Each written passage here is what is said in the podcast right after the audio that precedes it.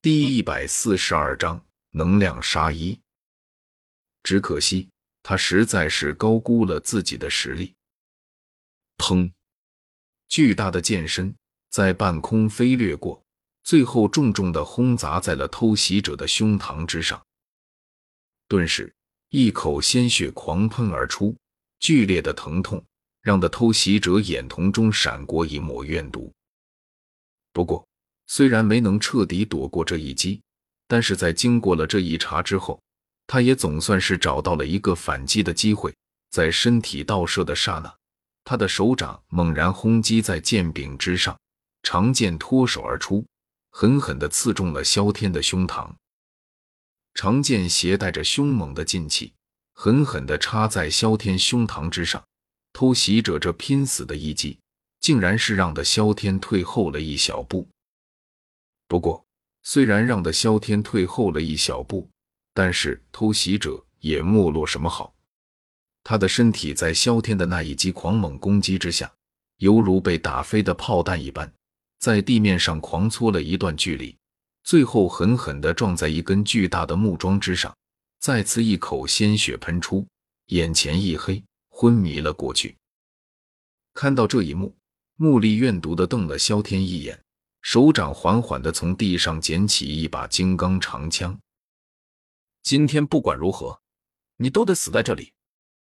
冰冷彻骨的声音中，杀意凛然。低头望着插在胸膛上的长剑，萧天手掌握着剑柄，将之随意地扯了出来。剑尖之上只有一点鲜血。能量杀一，防御果然不错。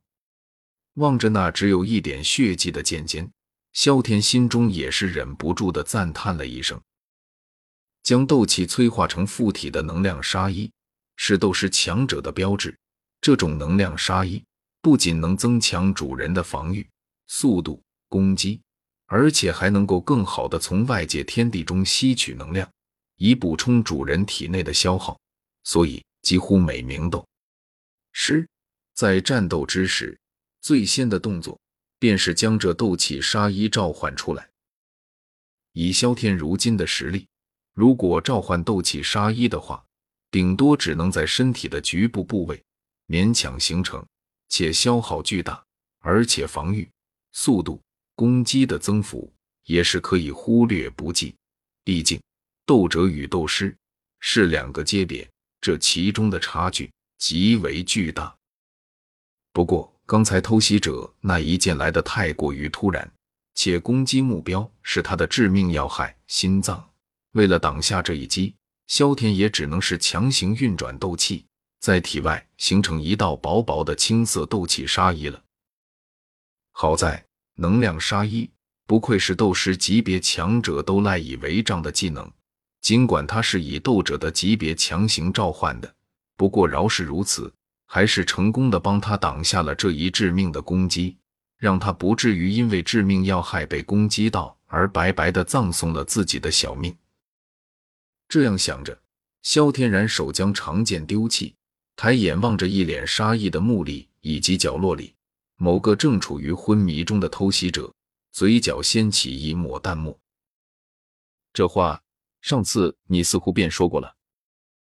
在先前他的冰蓝长剑砸中那个偷袭者的时候，剑身上所蕴含的力量，便是已经穿透了对方的身体，最后将其小腹处的斗气气旋完全打破。也就是说，现在的对方即使伤好了，那也不过只是个废人了。这样的举动虽然有些狠毒，不过萧天并不在乎，也不后悔，因为双方的关系。本来就是不可调节的。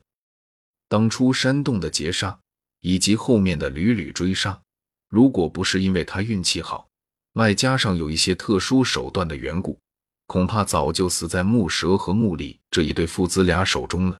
而狼头佣兵团的这些佣兵们，都是那一对父子的帮凶。可以说，无论是木力木蛇，还是那些狼头佣兵团的佣兵们，都是他的敌人。而且萧天清楚，如果自己一个不慎落在了这些人的手中，恐怕就连死都只是一种奢想。所以，对待这种注定你死我活的敌人，特别是双方的关系已经恶劣到了极致，萧天是绝对不会有丝毫的留手的。能杀则杀，不能杀也要让之失去报复的利爪。阴森的盯着平静微笑的萧天，木力长枪缓缓举起，体内的斗气在杀意的催动之下，开始了迅猛的奔腾。肉眼可见的，他身上淡绿的斗气在逐渐涌动，而在绿色斗气的渲染之下，他手中的那把金刚长枪。竟然也开始逐渐变成犹如木头一般的颜色。望着那全力运转体内斗气的木力，萧天青吐了一口气，脸庞之上也是缓缓的浮现一抹凝重。不管他嘴上说的如何好听，如何蔑视穆力，但是穆力终究是一名货真价实的七星斗者。虽然比他低了一个等级，但是。狮子搏兔，亦用全力。否则，真要是养成了自大的习惯，那么迟早有一天，他也很可能会像之前死在自己手里的贺猛、木蛇、甘木等人一样，死于自己的自大之下。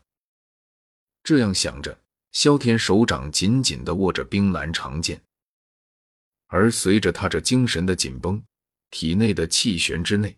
一缕缕斗气也是开始流淌而出，最后奔腾在身体之内，为其主人提供着战斗所需的足够力量。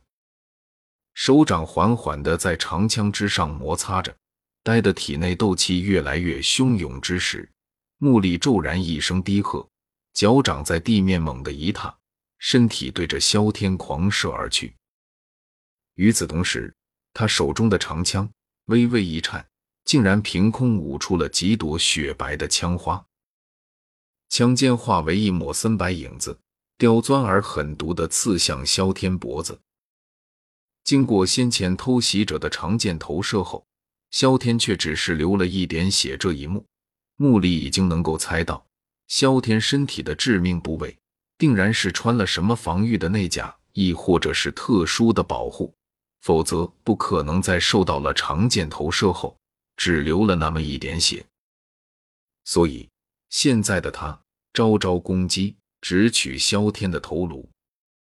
他就不信了，萧天的防御内甲还能护到脖子以上，亦或者是那种特殊手段还能一直使用。面对着木力的这一波狠毒攻击，萧天身形微退，借助着手中的冰蓝长剑面积的宽阔，横荡之间。将那杆长枪的攻势尽数抵御而下。叮叮当当。